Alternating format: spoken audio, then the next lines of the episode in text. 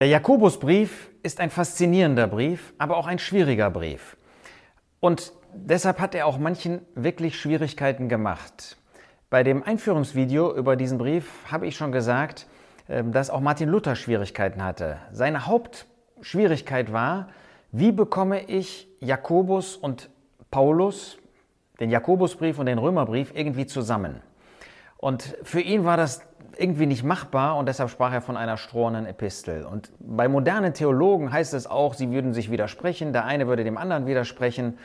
Ähm, und das ist einfach Unfug.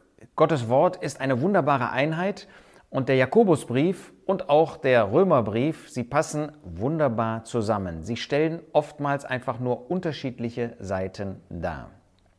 Nehmen wir uns besonders mal zwei Themen vor, die in diesem Zusammenhang behandelt werden. Das erste Thema, wie ist das eigentlich mit Begierde und wie ist das mit Sünde? In Jakobus 1, Vers 15 heißt es, danach, wenn die Begierde empfangen hat, gebiert sie die Sünde, aber wenn sie vollendet ist, gebiert sie den Tod. Also Jakobus sagt, die Begierde führt zur Sünde. Nun schauen wir uns an, was der Apostel Paulus sagt. In Römer 7, in Vers 8 sagt er, die Sünde aber durch das Gebot Anlass nehmend bewirkt jede Begierde in mir. Also Paulus sagt, die Sünde führt zur Begierde und Jakobus sagt, die Begierde führt zur Sünde. Und die Frage ist, ja, was stimmt denn jetzt? Und die Antwort ist beides.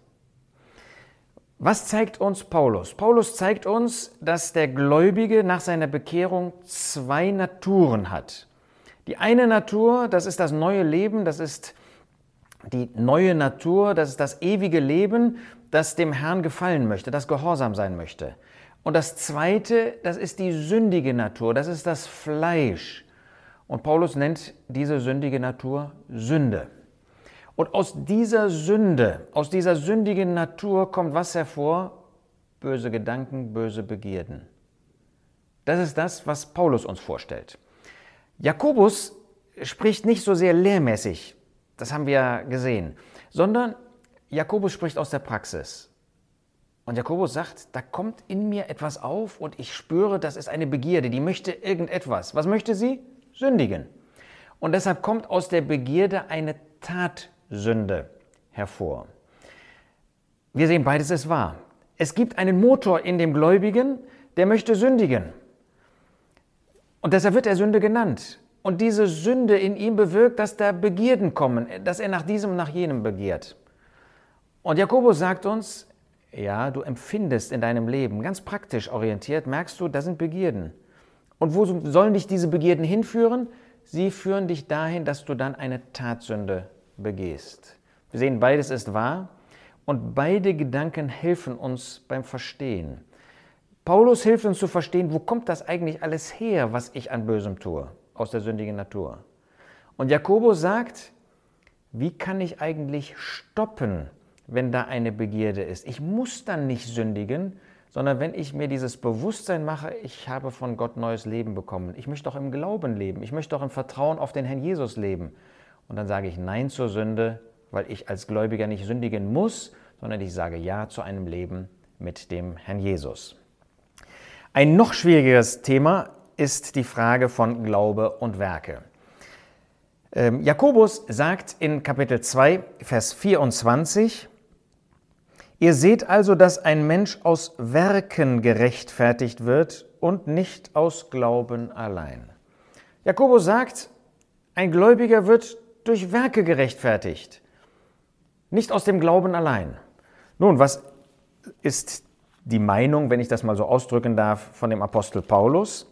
Paulus sagt in Kapitel in Römer 3, Vers 28, denn wir urteilen, dass ein Mensch durch Glauben gerechtfertigt wird, ohne Gesetzeswerke. Ja, was ist denn jetzt wahr? Wird man durch Glauben gerechtfertigt oder durch Werke? Und die Antwort ist durch beides. Die Frage ist eben, von wem und vor wem spricht Paulus oder Jakobus? Jakobus spricht von der Rechtfertigung vor Menschen. Menschen können nicht den Glauben in meinem Herzen sehen. Was Menschen sehen können, ist, was ich tue, meine Werke.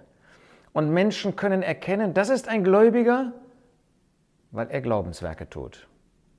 Paulus dagegen spricht von der Rechtfertigung vor Gott. Und er sagt, vor Gott bringen dir Werke nichts. Ein Sünder kann keine guten Werke tun. Denn alles, was er tut, ist durch seine Sünde, durch ihn als sündigen Menschen geprägt. Und wie könnte Gott irgendetwas von einem Sünder ab, annehmen? Das ist undenkbar. Nein, das Einzige, was der Mensch tun kann, ist das selbst anzunehmen, im Glauben anzunehmen, was Gott ihm geschenkt hat. Und das ist Glaube. Nicht Werke, sondern Glaube. Dabei muss man eben auch bedenken, dass Paulus und Jakobus von unterschiedlichen Zeitpunkten sprechen. Paulus sieht den Menschen vor dem Kreuz, bevor er sich bekehrt hat. Und da kann ich mit Werken nicht irgendwie Gott zufriedenstellen. Sie sind alle durch Sünde geprägt. Da kann nur Gott in Christus alles tun, der am Kreuz von Golgatha, der Herr Jesus, für uns gestorben ist. Jakobus dagegen sieht uns hinter dem Kreuz. Er spricht von einem, der sagt, ich bin bekehrt. Und da sagt er, dann zeige deine Bekehrung durch Werke. Deshalb haben wir ja auch ähm, in Jakobus 2 gelesen, dass er sagt, nicht aus Glauben allein. Also wir sehen durchaus, dass Jakobus nicht den Glauben verwirft. Aber er sagt, der Glaube deinem Herzen vor Menschen reicht er nicht, sondern du musst ihn auch zeigen durch Werke. Dann kommt noch hinzu, dass Paulus und Jakobus Begriffe durchaus unterschiedlichen Inhalt äh, geben. Paulus spricht von echtem Glauben. Jakobus dagegen spricht von einem orthodoxen Glaubensbekenntnis. Da sagt einer, ich habe Glaube. Wenn Paulus von dem Glauben spricht, dann meint er wirklich einen echten Glauben auf das Werk von Golgatha. Jakobus sagt, das ist ein Glaubensbekenntnis. Ob das wahr ist, muss geprüft werden. Umgekehrt, wenn Paulus von Werken spricht, spricht er von Gesetzeswerken. Und Jakobus, wenn er von Werken spricht, dann spricht er von Glaubenstaten, Taten, die auf der Grundlage von Glaubensleben hervorkommen. Schlussfolgerung, um Jakobus richtig verstehen zu können, muss man bedenken, dass er aus der Praxis spricht. Er spricht aus der Lebenspraxis und dann kann man ihn gut verstehen.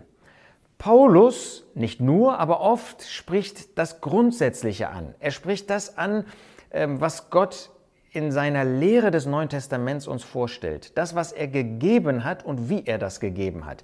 Paulus spricht also von der Quelle und der Wurzel der Sache. Dabei dürfen wir nicht übersehen, dass Paulus durchaus wie Jakobus auch von Tatsünden und von Glaubenswerken spricht.